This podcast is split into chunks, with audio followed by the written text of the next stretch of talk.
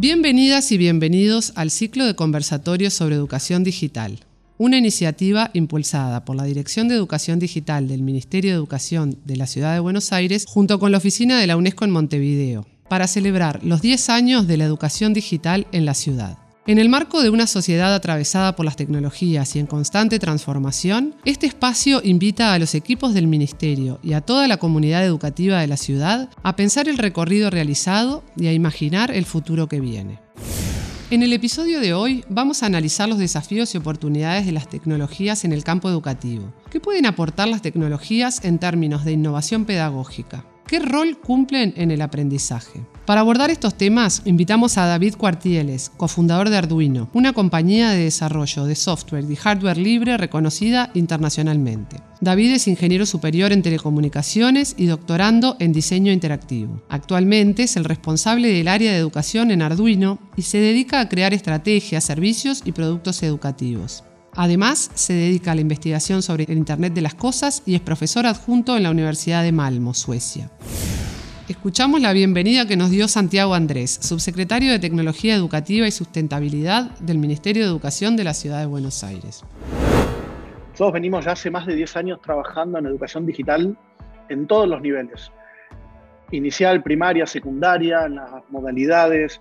Y la verdad que es un montón lo que venimos trabajando, lo que venimos transformando durante todo este tiempo y, se fue, y lo vimos en la pandemia, vimos lo preparados que estábamos y nunca uno está preparado, no tiene todo bien alineado para que salga cuando realmente se necesita, pero lo que pudimos ver, y yo destaco un montón, es que teníamos un equipo organizado, teníamos capacitaciones, teníamos capacidad instalada en los docentes, estaba todo el equipo nuestro de campo apoyando y que realmente hizo una diferencia cuando más lo necesitábamos.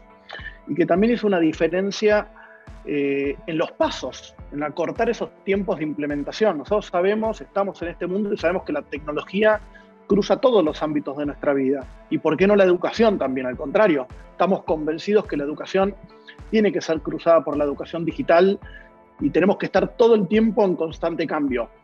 Pero esta pandemia nos dio la oportunidad de acortar esos pasos, de de poder llegar más rápido a los lugares donde nos hubiese costado más tiempo. Y yo creo, y como me gusta a mí siempre hablar, es una oportunidad. Digo, de las cosas duras, difíciles, hay que tratar de, de, rescatar esas oportunidades y como equipo tenemos que llevarlas para adelante. Capitalizar esa oportunidad para seguir profundizando. Comenzamos por preguntarle a David Cuartieles por los desafíos, límites y oportunidades de las tecnologías en términos de innovación educativa. El primer primer paso obviamente es el acceso. Mucha gente le llama democratización, pero el primer paso es el acceso. Y es un reto porque el acceso tiene muchísimas dimensiones. Ahora mismo tenemos el último problema de acceso es el cloud.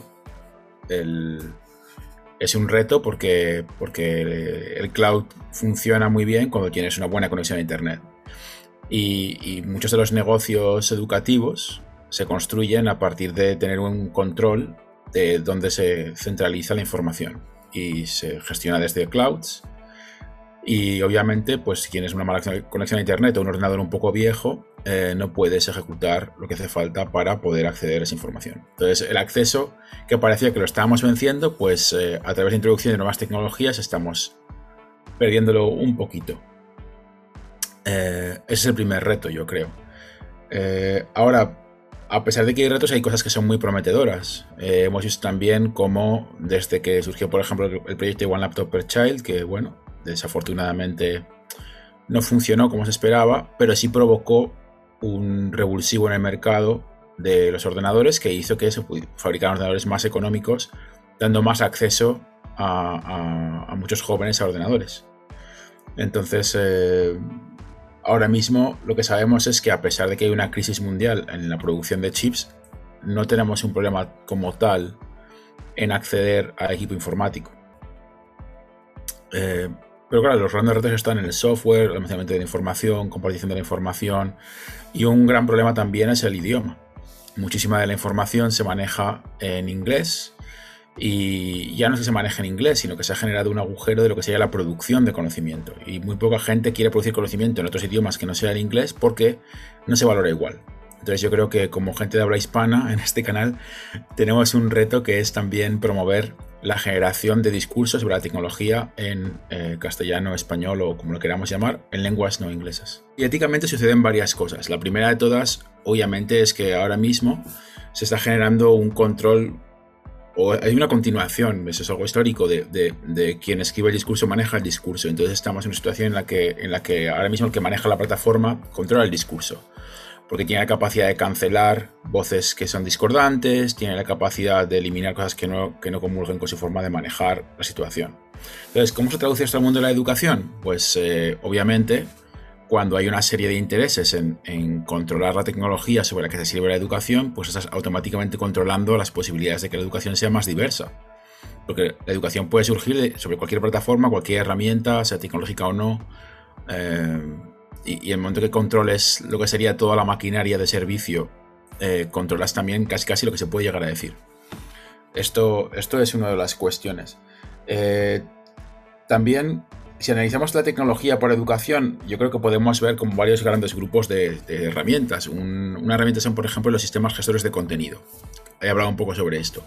Pero están también los, los sistemas de management de aprendizaje, lo que se llama en inglés el LMS que es lo que, lo que lleva un poco lo que sería la progresión del alumnado, el currículum del profesorado, eh, etc.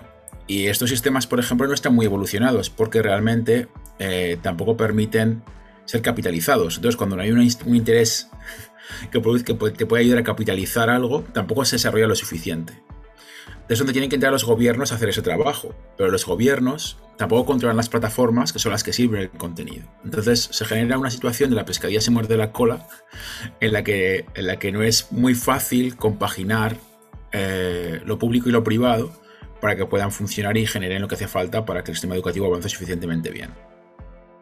Entonces hay alternativas radicales como por ejemplo cojamos la región de Cataluña. ¿no? La región de Cataluña gestiona todo su contenido educativo dentro de un Moodle. Moodle es una plataforma que es al mismo tiempo CMS, es decir, gestor de contenido, y LMS, gestor, de, gestor educativo. Pero al estar desconectados de lo que serían los sistemas globales que ofrecen otros tipos de herramientas para trabajar, cada vez que surge una cosa tecnológica nueva, tampoco se pueden beneficiar fácilmente, porque no se puede atar fácilmente a su sistema de gestión de contenido y aprendizaje. Entonces, claro, cuando, quieres hacer algo que sea radicalmente más democrático, te encuentras con que tampoco puedes hacer uso de lo último, lo último.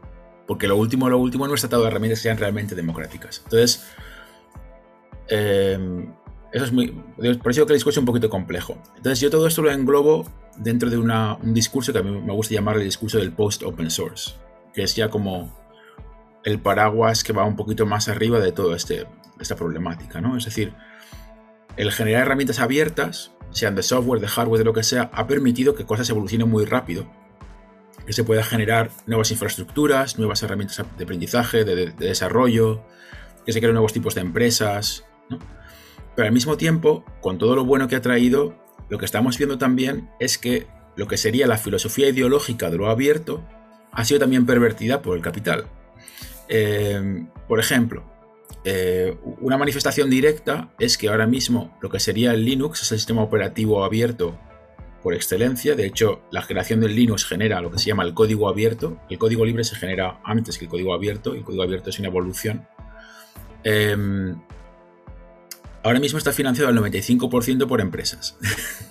Entonces, empresas tipo Microsoft, eh, Intel, etcétera, etcétera, etcétera. Entonces, ¿qué vemos? Pues que el motor del 90% de la Internet, que es el Linux, porque corre la gran parte de los servidores de Internet, como se genera un interés en poder controlar lo que sucede ahí, las empresas que son las que manejan el dinero para luego poner en marcha sus servidores, ponen a sus desarrolladores a trabajar con eso.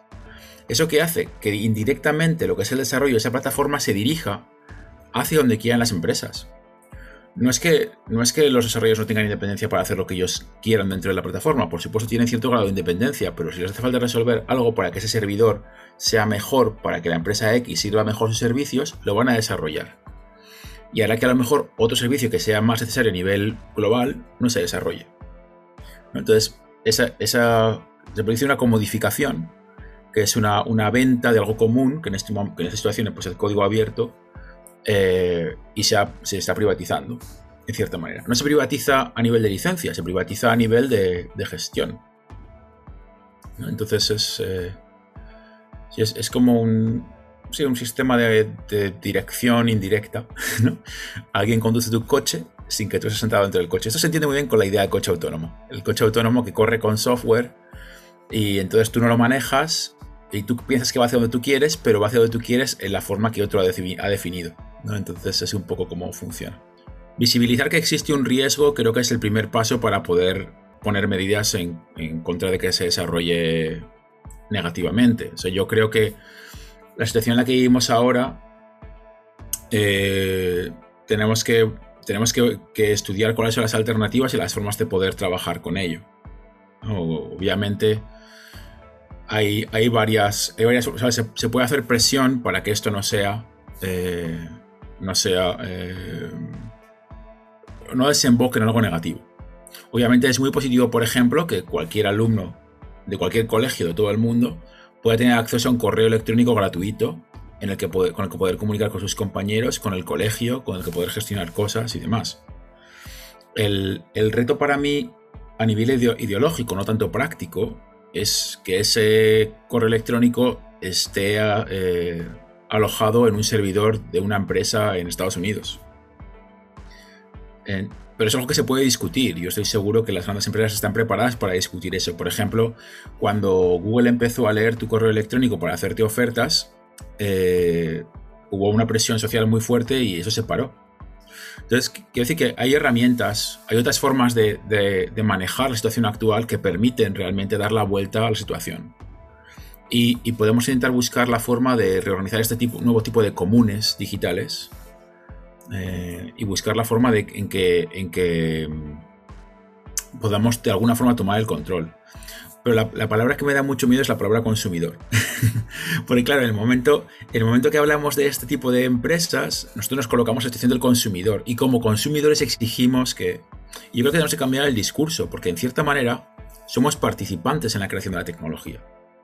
Y es una parte que a nivel académico ya lo estamos manejando. Eh, estamos apartándonos de la palabra usuario y acercándonos a la palabra participante. Porque si nosotros no empleásemos ese correo electrónico, no existiría. Esta es la cuestión. Existe porque todas y todos nosotros al mismo tiempo hemos decidido que nos hace falta. Eh, porque alguien lo ha propuesto, porque alguien ha montado el servidor, lo que sea, no importa. Si todas y todos al mismo tiempo dijéramos, ahora no lo usamos, dejaría de existir. Entonces, esa es nuestra capacidad de presión. Y eso nos hace participantes de ese desarrollo, en cierta manera. Hay una participación directa, a través de la acción directa, como es el, como es el boicot, y una participación indirecta a través de utilizar cosas más o menos en función de que estén mejor diseñadas o peor diseñadas. Y, yo en mi tesis doctoral, de hecho, es lo que estudiaba. Estudiaba la creación de plataformas como una interacción entre, entre la gente que recibía la acción de la plataforma y la gente que la generaba. Eh, y el, gran problema al final es, como siempre, la gobernanza. Y lo que, lo que ha quedado muy claro es que por la forma que funcionan los sistemas políticos actuales, la gobernanza eh, de plataformas es casi casi imposible que se haga desde lo público. Porque no hay un plan de largo recorrido más allá del de buenas intenciones. Entonces, si, la, política de turno que cicla cada 4, 5 o 6 años, dependiendo del país, em, elimina el trabajo anterior hecho en el desarrollo de una plataforma tecnológica para mejorar lo que sea, automáticamente eh, estás eliminando la posibilidad de longevidad sobre, esa plataforma y la, posibilidad de que esa plataforma influya sobre algo. Por ejemplo, como fundador de Arduino, puedo decir que costó, cuesta unos 5 años que una tecnología eh, empiece a funcionar dentro del campo educativo. Entonces, si, hay un, si esto saliera de, saliera de lo público y a los 4 años se cambia el color del partido que está dirigiendo la acción, y pues a 5 años que la cosa empieza a funcionar, pues antes de que la cosa empiece a funcionar ya la estás cambiando. Entonces nunca llega a funcionar. Entonces hay, hay una, cuestión de tiempos en la sociedad actual en la que vivimos que hace muy complicado determinadas cosas y las empresas parece que tienen sentido porque tienen un plan único en una dirección y lo pueden ejecutar a largo, a largo plazo. Em, de una forma distinta, digamos. También están las fundaciones, hay otro, otro tipo de instituciones que, que pueden funcionar, público-privadas. Nuestra conversación con David avanzó acerca del rol de la educación en la construcción de una mirada crítica en torno a las tecnologías, donde puso de relieve la importancia de considerar también la acción creativa que permite resolver problemas. Bueno, lo, primero de todo es que creo que precisamente ahora mismo estoy, estoy estudiando cómo se hace para dirigir tesis doctorales y, y, hay todo un discurso en torno a cómo balancear lo crítico y lo creativo. Porque obviamente a la hora de, a la hora de investigar, eh, un aspecto muy importante es saber ser crítico con uno mismo y saber ser crítico con las ideas que se proponen, analizar lo que existe, eh, clasificar, separar, eh, catalogar. ¿no? Pero al mismo tiempo ese esfuerzo de crítica se hace porque quieres llegar a una acción creativa. Quieres llegar a decir, ah, pues teníamos este problema y a lo mejor esta puede ser la salida posible para poder resolver este problema. Entonces, eh, creo que es muy importante a la hora de generar cualquier discurso sobre educación poner sobre la mesa las dos cosas, al mismo tiempo el análisis crítico y la creatividad. Y lo que demuestra la investigación es que resulta mucho más fácil a nivel social, en un grupo relativamente grande de personas, aplicar lo crítico que lo creativo. Porque lo creativo siempre está sujeto a cierto grado de subjetividad que hace muy difícil que la gente eh, se pueda poner de acuerdo en cómo aplicarlo. Sin embargo, lo crítico está basado en los hechos y lo racional. Entonces es muy fácil, muy fácil aplicar esa, esa parte, ¿no? Si esto lo pusiera en términos de cultura de calle, eh, en España siempre decimos, ah, si él lo ha hecho, yo también puedo hacerlo. No es en plan de, no, le damos ningún tipo de crédito a la creatividad de los demás eh, y somos muy rápidos a la hora de criticar. Entonces, eh, esto, esto realmente se puede también aplicar a, a, esta forma de pensar. Y yo creo que hay que ser, tenemos que aprender a ser más abiertos en ese campo. Sin embargo, en, tengo que decir que en educación lo que sí que se está viendo es que en general hay un grupo de, igual que en tecnología, están los, early adopters, ¿no? cuando aparece una nueva pedagogía o un nuevo, un nuevo mecanismo, una nueva herramienta, hay gente que está siempre dispuesta a probar eh, por, el mero hecho de, comprobar si así pueden tener un mejor resultado en clase, si el alumnado se va a implicar más, eh, si va a haber una mejor relación entre profesores, alumnos y padres, ¿no? Entonces eh, yo creo que, es, importante también poder visibilizar el esfuerzo que se hace ya dentro de los sistemas educativos en diferentes lugares. Yo cuando empecé a desarrollar productos educativos eh, para Arduino, lo que me di cuenta, así de entrada, es que por mucho que yo fuese profesor de universidad y lleve dando clase 20 años, eh, no soy quien para decirle a un profesor de un instituto público que tiene 35 alumnos en la clase cómo tiene que llevar su clase. Entonces, eh, creo que es, importante también plantearse que, hay que buscar la forma de, sumar las experiencias o generar sistemas que sean lo suficientemente flexibles para que puedan ser adaptados a muchas realidades. Y, esto cae, es, perdón, es muy fácil caer en la trampa de buscar, por ejemplo, esto aplicado a lo que serían las herramientas educativas como Arduino o, cualquier software, cualquier cosa. Fácil caer en la trampa de pensar que eh, una herramienta determinada va a resolver tu problema. No es la herramienta la que resuelve tu problema, la herramienta no es más que un vehículo con el que tú transmites eh, una serie de conocimientos y eh, aplicas una pedagogía, la que sea, para, para conseguir que tu alumnado pueda avanzar al siguiente nivel. Entonces, la cuestión es que hay que ayudar al profesorado a que dé ese paso. Y entonces yo creo que tomar el ejemplo de la gente que está en esa realidad y que ha sido capaz de aplicar unas pedagogías y potenciar a esa gente para que se convierta en el motor, para que la gente de alrededor también pueda hacerlo. Eh, por ejemplo, luego citando Cataluña, porque es una región en la que trabajé bastante en España, nuestra, nuestra forma de aplicar eh, lo que sería un programa educativo tecnológico consistió en em, Hicimos un primer año en piloto. Eh, con los profesores que participaron en el primer año generamos un grupo de acción que creó red y educó al siguiente grupo de profesores y con ese grupo fuimos creciendo. Y así alcanzábamos 75 nuevas escuelas cada año más o menos, durante cuatro años. Entonces, de, un, de 600 escuelas que había que era, podían aplicar un programa educativo como el que nosotros proponíamos, de un programa abierto de utilización de tecnología para la generación de proyectos, eh, conseguimos alcanzar a lo que la Generalitat consideraba era el máximo de escuelas que estaban preparadas para recibir el programa. Y esto es también una lección para mí, quiero decir, que, que, que te digan, no verás, es que en esta región, de estas escuelas que tenemos, solamente un 60 y pico por ciento están preparadas para poder aplicar un programa tecnológico. No, se no vamos a hacer un desembolso para que todas lo estén, porque hay centros que tienen demasiada movilidad de profesores, otros tipos de situaciones y demás. No todos los centros se encuentran en un mismo momento histórico. Y aunque se produce una injusticia de cara a los alumnos a primera vista, es más injusto llenar un laboratorio con material que no se va a poder utilizar cuando puedas emplear ese dinero en, a lo mejor mejorar otros recursos básicos de ese centro que le hace falta. Entonces yo creo, que hay que ser muy, muy eh, hábil a la hora de gestionar esto, porque se puede percibir de una forma equivocada. De nuevo, también, pues aplicar política educativa requiere mucha mano izquierda. Eh, ahora, por, ejemplo, por poner un caso, el caso de Italia. En Italia han decidido aplicar una metodología a nivel top-down, que lo que hacen es que presentan la serie de opciones de compra pública a los centros y eh, los centros hacen entonces una petición de que eso quieren adquirir no hay una compra pública masiva para todo el mundo igual. Entonces se, alinean y con eso se hace la compra y se, sirve a los centros en función de lo que cada centro pide.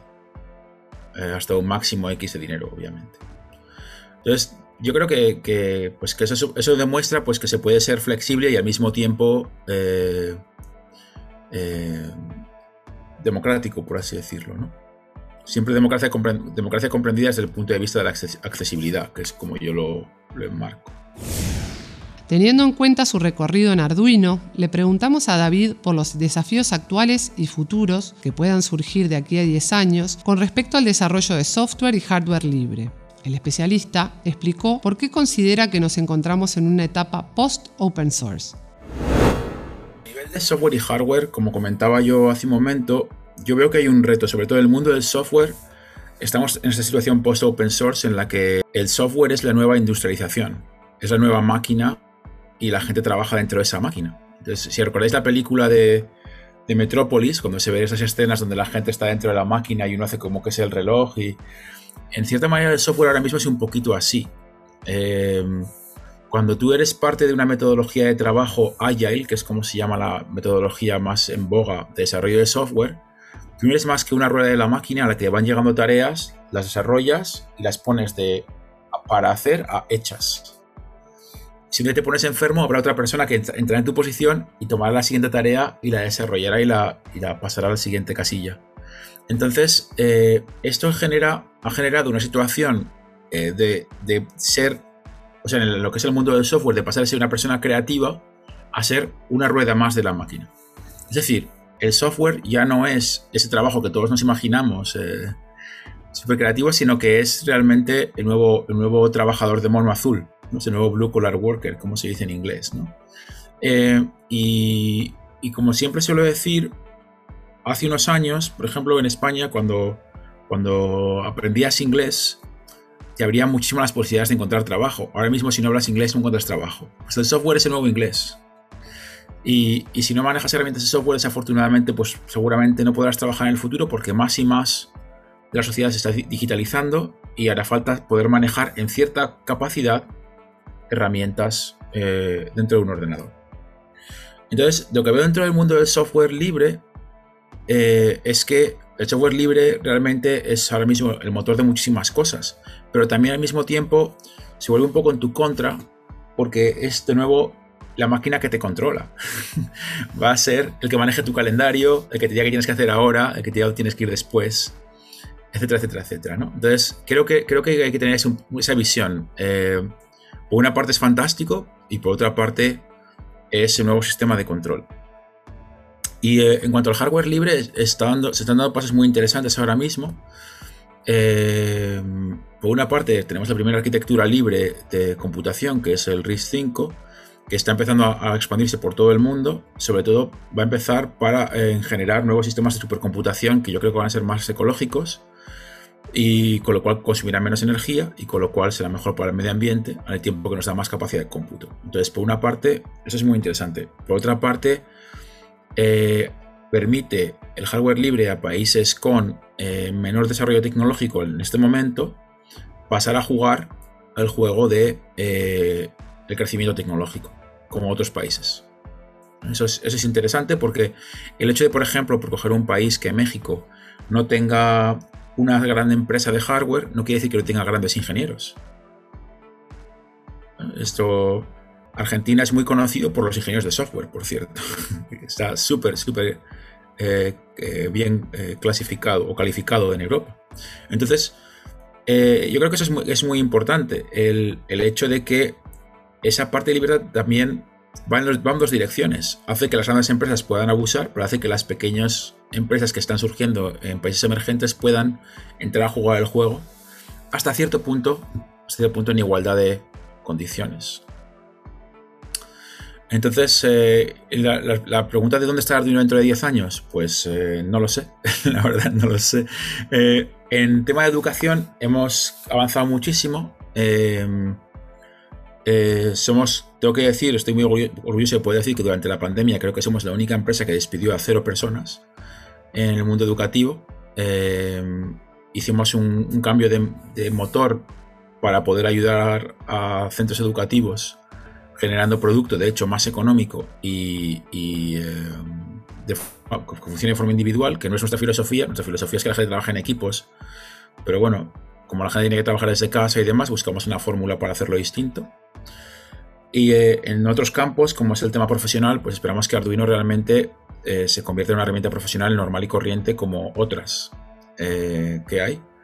De manera que la gente que se eduque con Arduino desde el colegio, cuando llegue a trabajar, pues puede decir, es que yo aprendí a programar con esto y ahora estoy programando robots con esto en mi trabajo. Entonces, ese es nuestro objetivo. Para David, las tecnologías en educación deben ser abordados de forma transversal y nos compartió sus fundamentos. Sí, yo soy muy partidario de la transversalización. De hecho, em, me cuesta concebir a mí personalmente el uso de la tecnología si no es para la generación de cualquier cosa. Entonces, es como... Sí, por ejemplo, por poner el caso, mi hija va al colegio, tiene 13 años, eh, le van a hacer un examen por escrito, en papel, y es la primera vez en 5 años que hace algo por escrito en papel, y eh, que no sea un dibujo, y entonces está en shock. Dice, no sé si sabré escribir eh, tantas páginas, papá. Y yo digo, pues, hija mía, es lo que te va a tocar. Y el, ese es el tema. El tema es que la, tecnología produce una transformación eh, como cualquier tecnología. O sea, la tecnología electrónica digital, que es la que estamos hablando, pero el lapicero es una tecnología. Entonces, eh, el, el, valor que tiene no es el de llegar a clase y aprender cómo, cómo escribir en Word o cómo emplear una tabla Excel, que es que los que nos querían enseñar a nosotros en el colegio cuando decíamos a clase de ordenadores. Porque eso tendría que ser la herramienta de la clase de historia. Tiene que ser la herramienta de la clase de ciencias. Tomar notas de campo y luego poder hacer una gráfica con ellas. Entonces, eh, yo creo que habrá tecnología de una forma transversal, realmente. Y sí que habrá que hacer alguna cosa que sea más en profundidad, tipo comunicación inalámbrica, por ejemplo, o cosas así. Pero desde luego, eh, la tecnología por la tecnología en sí misma, pues para eso está la carrera de ingeniería, no creo que para eso esté la secundaria. Para completar la reflexión en torno a la integración de tecnologías en la educación, le preguntamos a David por las estrategias de formación docente que consideran más relevantes. Comenzó por abordar la formación continua. Sí, por supuesto. Yo, bueno, en, mi investigación y que eso, insisto, parte de mi doctorado, cuando, cuando trabajamos con las diferentes regiones en España, eh, experimentamos tanto con la, creación de la red de profesores, eso es un aspecto, pero experimentamos con la formación del profesorado durante el, horario, el horario de trabajo. Que eso es otro gran reto. El gran reto es la tecnología se compone de herramientas que están constantemente cambiando. Y bueno, una estrategia sería que el profesorado se tomara un año libre de cada cinco para aprender las últimas tendencias y luego volver a trabajar. Sería fantástico, pero creo que no hay ningún país dispuesto a financiar eso. Entonces, eh, la otra alternativa es una formación continuada. Entonces, yo creo que eh, una política que está funcionando bien es que los generadores de herramientas, como en este caso Arduino, pues tienen que introducir un apartado de formación del profesorado y un apartado de herramientas. Eso en el pasado, en la, tecnología del papel, también se hacía. Estaba el libro del alumno y el libro del profesor. Eh, la tecnología digital no tiene por qué ser diferente.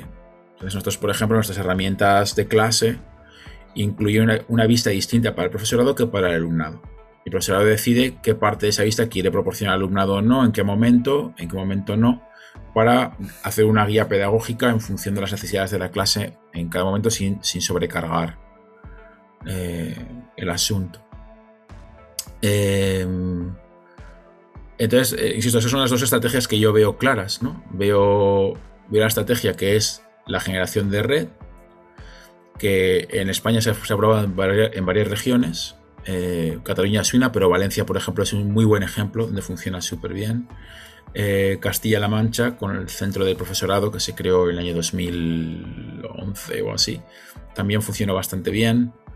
Em, bueno, es que España es como, es como 17 países en sí mismo, entonces cada región es diferente, entonces es bastante complicado, pero sí. Eh, luego, por ejemplo, esta misma tecnología, o sea, perdón, esta misma forma de aproximarse al problema que funciona muy bien en España no funcionó en Suecia. Lo probamos aquí en el sur de Suecia y em, por una cuestión de que el profesorado sueco no trabaja ni una hora extra fuera de las horas de trabajo. Entonces, eh, ¿qué, propusimos? Propusimos que se les diera dos horas por semana eh, para la formación durante la utilización de la tecnología en la clase, para que se pudieran formar, preparar la clase y demás. Eh, no, en España solía funcionar, pero aquí no funcionó. O sea, aquí hicimos un piloto con 20 y algo colegios, eh, con un índice de éxito del 60%. En España, con 200 colegios, teníamos un 90 y pico por ciento de éxito. O sea, un nivel completamente distinto. Entonces, yo creo que la coyuntura eh, socioeconómica también influye muchísimo en que esas políticas puedan funcionar o no y hay que, hay que estar muy al tanto de cuáles son las idiosincrasias de cada lugar para ver cómo podría implementar las cosas. Luego, otra cosa que es muy importante es lo que sería el soporte.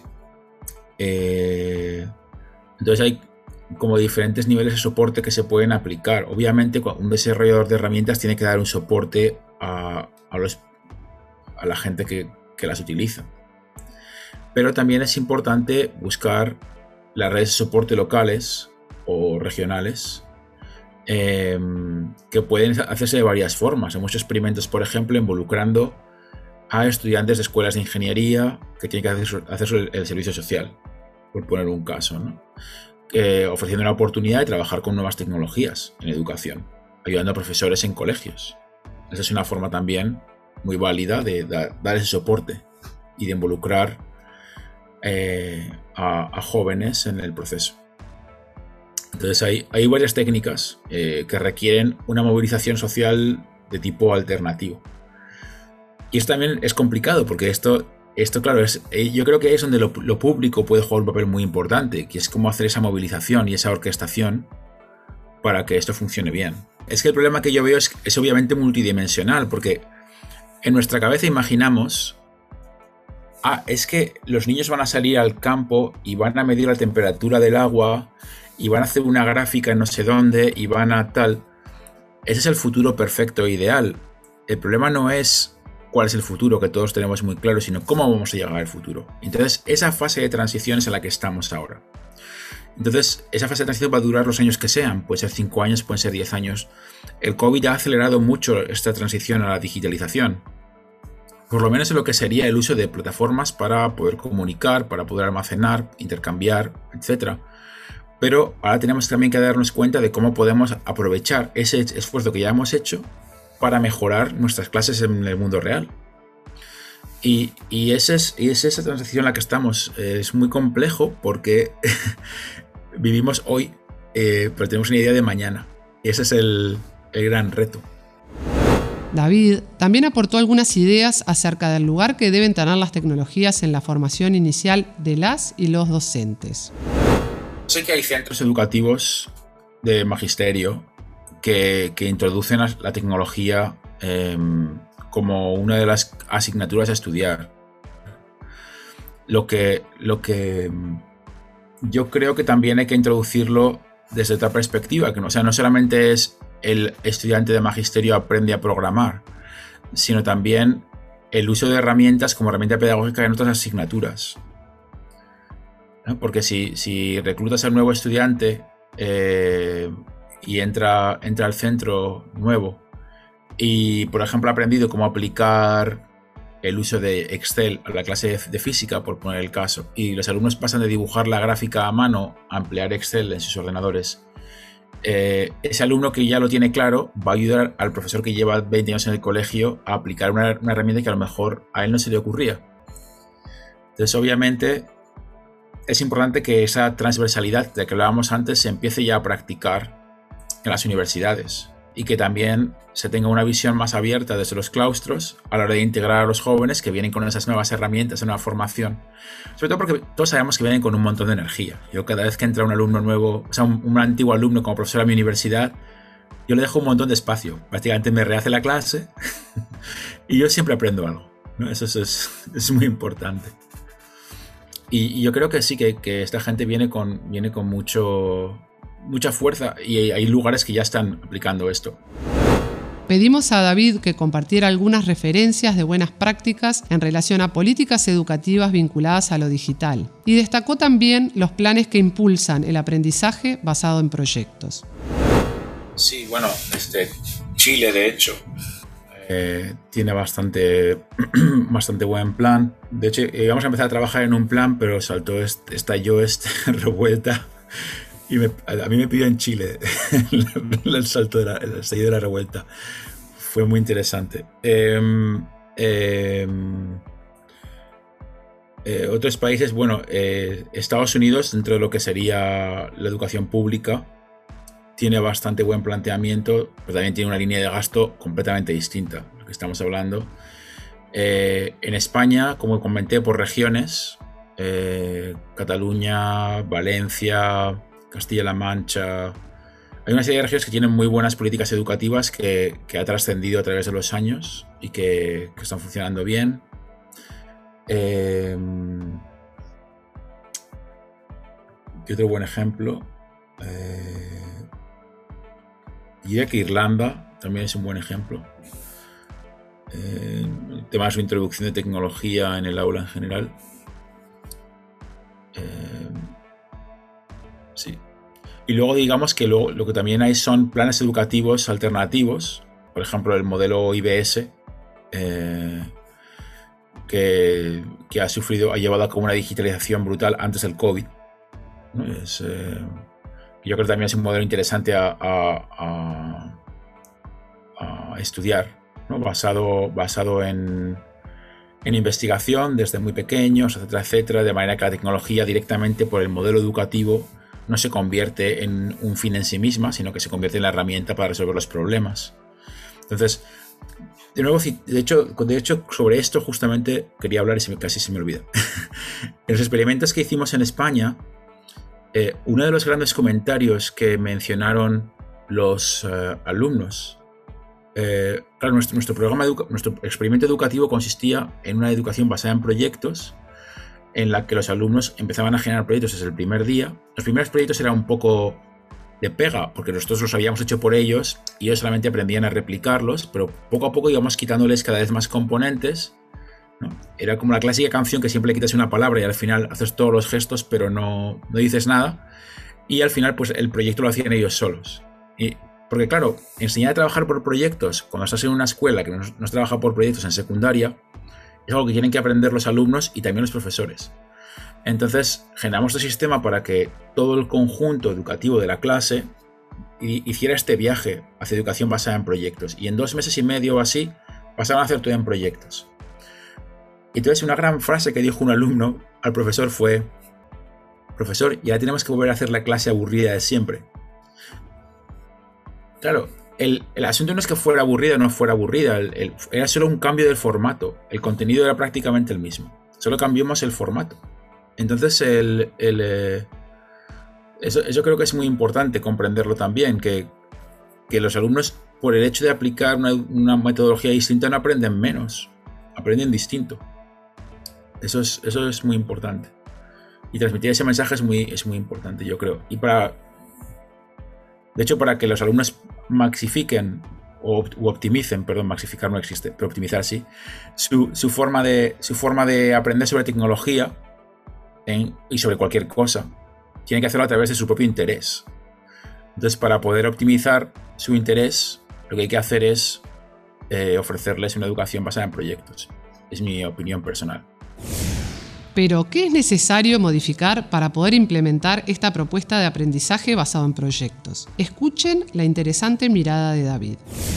Voy a hablar desde la experiencia como profesor de universidad, porque en cierta manera es, el reto es muy parecido.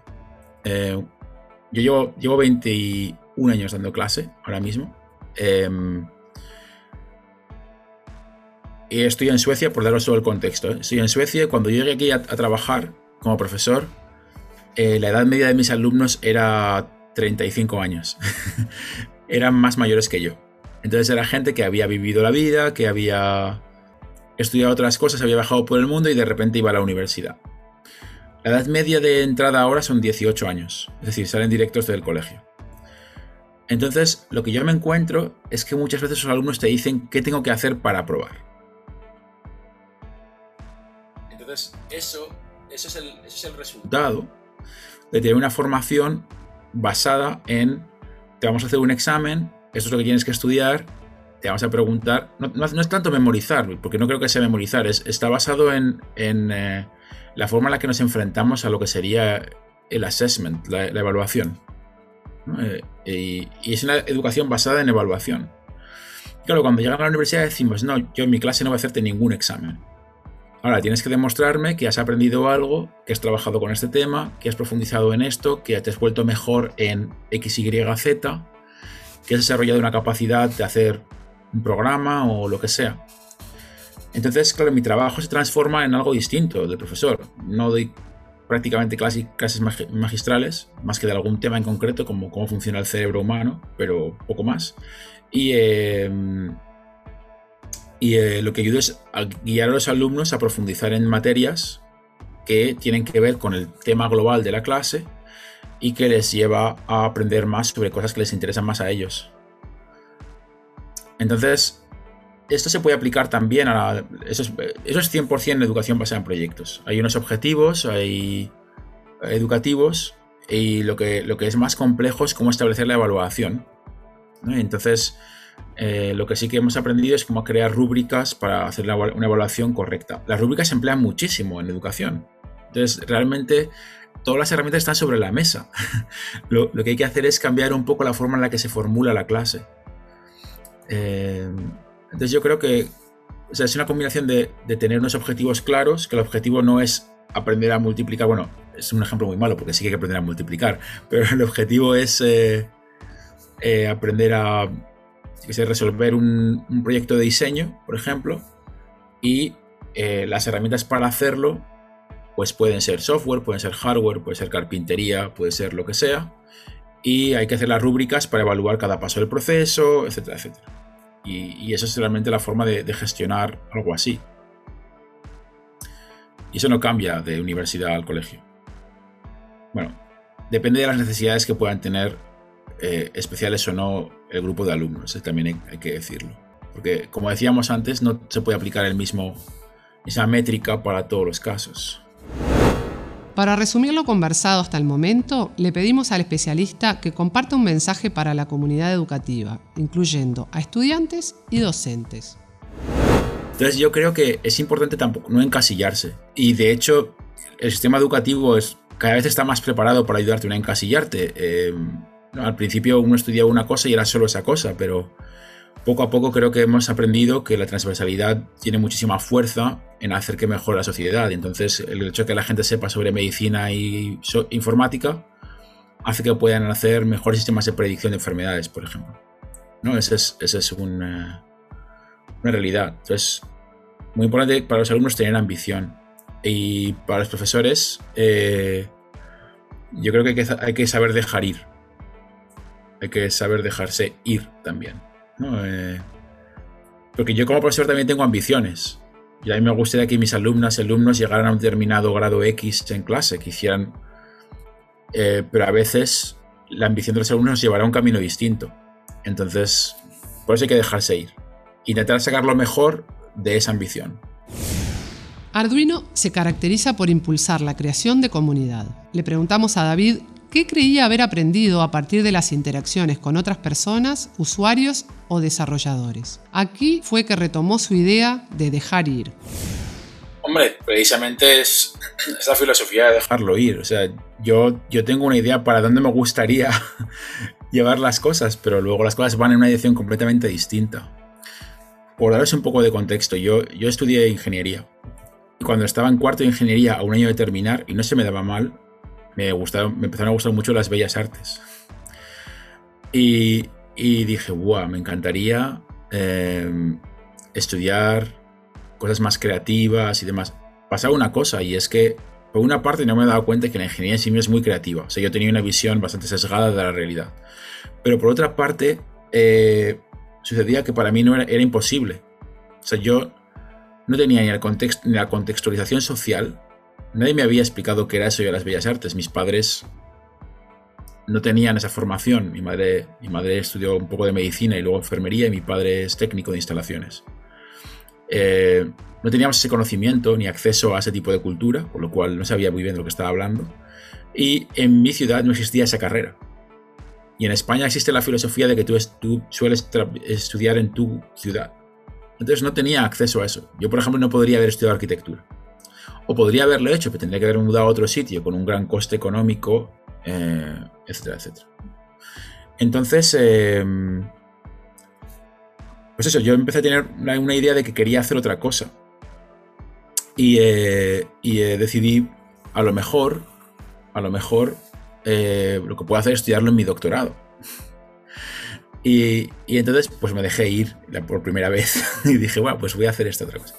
Terminé ingeniería y entonces empecé a hacer el doctorado y entre mis primeros proyectos salió Arduino. Arduino fue un proyecto para mí de mi segundo año de doctorado, en conjunción con mi socio. Y yo quería llevarlo hacia el mundo del arte, porque yo quería hacer proyectos artísticos, yo quería hacer instalaciones artísticas. Y de hecho los primeros talleres de Arduino históricamente son con estudiantes y profesores de escuelas de bellas artes. Y he trabajado con la Escuela de, Bellas Artes de, Valencia, de hecho, desde el año 2006. Cada año doy una clase en el máster de, Bellas Artes y clases a los estudiantes de doctorado. He, estudiado, dado clase en la Universidad de Bellas Artes de Rosario, Argentina. Por poner un ejemplo así al azar. Entonces, eh, eh, pero claro, poco a poco me di cuenta que todo el mundo del arte y la producción artística requería un tipo de dedicación que, a lo mejor no era lo que a mí me iba. A mí me iba más explicar a la gente cómo funcionaba la tecnología para que hiciera su instalación. Entonces es donde me tuve que dejar ir otra vez. No, no hacer mi propia, mi propia creación, sino ayudar a los demás a hacer su creación. Y al final eso es lo que es, es el profesor tú como profesor, profesora, lo que ayudas es a otra gente a formarse y a, ser independiente y a hacer algo después. Y es un poco una lotería, deseas que siempre sean buenos, algunos será que no sea bueno, es lo que hay, ¿no? Es la vida. Pero bueno, esto es el profesor. Entonces yo, yo creo que ser profesor es aprender a dejar ir y dar un montón y recibir también un montón. A modo de anécdota, el especialista y cofundador de Arduino contó cuál fue su primer invento y cómo lo realizó, animando a las y los estudiantes a inventar e innovar por medio de la experiencia. En España había un kit que se llamaba Electro-L, que era un kit que tenías una base de plástico y podías enchufar componentes como un interruptor, una bombilla, una pila. Era para aprender electricidad, básicamente. Mi padre, siendo técnico de instalaciones, dijo: A este niño seguro que le gusta esto. Eh, y funciona con una pila de 4,5 voltios. Y yo dije: Bueno, pues si esta bombilla se enciende este poquito con esta pila, si la enchufo a la pared, se encenderá mucho más. Entonces, en un cajón encontré interruptores de corriente normal de la pared, de los de. Y puse mi cablecito finito de mi kit a ese interruptor y por otro lado a otro interruptor distinto, enchufé los dos cables en los dos agujeros de la pared y al mismo tiempo hice flip en los dos interruptores y mi bombilla de 5 voltios explotó en mi cara junto con los plomos de toda la casa. Yo tenía cinco años. Entonces es, mi primer gran invento que yo pueda recordar. Em, fue maravilloso. Eh, quiero decir, el hecho de que todo el mundo se acuerde, yo también, y eh, que puse en riesgo mi vida tan, tan eh, elegantemente. Pero después, para mí fue realmente un, momento súper importante cuando en, España, en, en, los años 80, la inflación hacía que, que los bancos te dieran muchísimo dinero por el, por el dinero que tú ahorrabas y si ponías una cantidad de dinero, la que fuera, te daba un ordenador. Mis padres no podían comprarnos un ordenador, pero podían ahorrar lo suficiente para que el banco nos diera un ordenador. Algo que fue increíble para mí. Entonces, con nueve años, eh, entró el primer ordenador en mi casa, que fue un Commodore 64, pero mis padres se olvidaron de los juegos. Teníamos un ordenador y no tenía juegos en ese momento. Entonces, yo con el manual en inglés, que yo todavía no sabía nada de inglés, yo aprendía alemán en el colegio, pues fui viendo qué se podía hacer y aprendí a programar. Eh, programé el mapa de España con la orografía, los cabos, los, las montañas y demás. Eh, sí, se fue, realmente creo que ese mapa de España fue mi, primer invento oficial. Del cual, por cierto, no se conserva nada, porque como tampoco había forma de conservar esto durante mucho tiempo, creo que se conserva el cuaderno donde dibujé a mano cómo iba a ser el mapa que luego el programa dibujaba en la pantalla. Ese es mi, primer gran invento comercializable, por supuesto. David contó por qué se considera un tecno-optimista y dio algunos ejemplos en torno al uso de tecnología para la resolución de problemas ambientales. Yo lo veo como una, herramienta para salvar eh, la crisis medioambiental, totalmente podemos verlo desde, un punto de vista clásico de decir, bueno, es que producir tecnología ya genera un gasto ambiental. Obviamente, pero es que no nos damos cuenta, pero nosotros somos el mayor gasto ambiental, no la tecnología, somos los humanos. Somos muchos más de los que deberíamos de ser. Entonces, yo creo que la tecnología es lo que nos ayudará a poder resolver los grandes retos que se plantean ser 7 eh, billones de personas, camino de 8. Entonces, ese es el, eh, ese es el tema para mí hay mucha discusión sobre la vuelta al campo y demás, pero realmente la forma más óptima de vivir es la ciudad. Este que produce menos consumo, deja más espacio libre para que haya más biodiversidad. Si todo fueran casitas pequeñas en el campo, ¿qué biodiversidad habría? No habría selvas, no habría nada. Entonces, tenemos que optimizar nuestra forma de vida y mejorarla, y la única forma de hacerlo es crear mejores ciudades. Por último, David nos hizo reflexionar en torno a los aprendizajes que se pueden recuperar a partir de la pandemia con respecto al campo educativo y destacó fuertemente la importancia de la inversión educativa constante. Yo, como comenté antes, sí creo que la, pandemia ha sido un gran acelerador de la digitalización. Al mismo tiempo, ha generado un gran agujero, eh, no solamente en países emergentes, sino en países como España, hay todo un conjunto de jóvenes que no tienen acceso a equipo informático. Y hay una fundación, por ejemplo, dedicada a la renovación de equipo informático, la donación y la formación para que la gente pueda tener equipo y poder trabajar con él. Entonces yo creo que, que de esa perspectiva hay muchísimo, muchísimo que, se ha visto, que, funciona y que no funciona. Lo que, creo que también hemos aprendido es que, es que hay diferentes estrategias y no hay ninguna buena y ninguna mala. Eh, por ejemplo, en Suecia no se cerraron los colegios, a no ser que fuera un caso muy, muy grande de un contagio masivo. ¿no? Se vio que los científicos decían que el contagio por parte de los colegios era mínimo y aquí en Suecia ni siquiera se llevaron mascarillas. Eh, en año y medio, la clase de mi hija, por ejemplo, ha estado cerrada un total de una semana. Con lo cual han podido todos continuar su formación normalmente. También esto que decir que ha sido posible porque el grado de digitalización de las aulas en Suecia era muy alto ya antes de que llegase la pandemia. Casi todos los alumnos tenían su ordenador, casi todos los alumnos hacían uso de eh, herramientas de vez en cuando. Y lo que se ha forzado es que ha habido gente pues, que ha tenido que formarse súper rápido en uso de algunas cosas, pero teniendo una infraestructura base, pues ha sido más, más o menos sencillo. Eh, es comprensible que otros lugares no sean capaces de hacer lo mismo. Entonces yo creo que lo, que lo que nos tiene que dejar esto claro es que la inversión en educación tiene que ser constante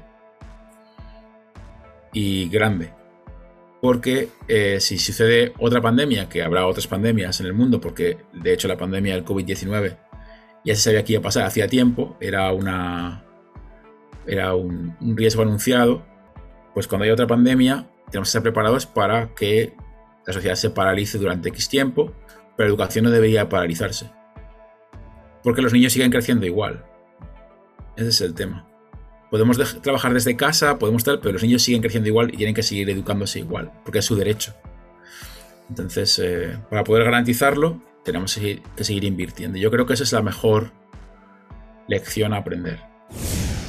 Para cerrar este encuentro les dejamos unas palabras finales de Rocío Fontana, directora de Educación Digital de la Ciudad de Buenos Aires, quien destacó la riqueza de estos intercambios para que desde el Ministerio se puedan seguir fortaleciendo las políticas educativas digitales en la ciudad. Poder conversar y escuchar algunas definiciones, reflexiones, así en mano a mano, cara a cara o que sea atrás de pantalla, es un gustazo enorme para bueno, para inspirarnos, para revisar, para seguir con la cabeza abierta, tomando las mejores decisiones que podamos. Tenemos la responsabilidad de diseñar e implementar políticas educativas digitales en la ciudad de Buenos Aires. Eh, y bueno, esperamos seguir haciéndolo con todo el compromiso y tomando las mejores decisiones y los mejores caminos, eh, pensando siempre en los estudiantes y en toda la comunidad educativa. Y para nosotros la, la educación digital en general, la programación, el pensamiento computacional, la robótica, en particular son estratégicos. Así terminaba este conversatorio de educación digital en la ciudad de Buenos Aires. En este mismo canal pueden encontrar los otros episodios. Hasta la próxima.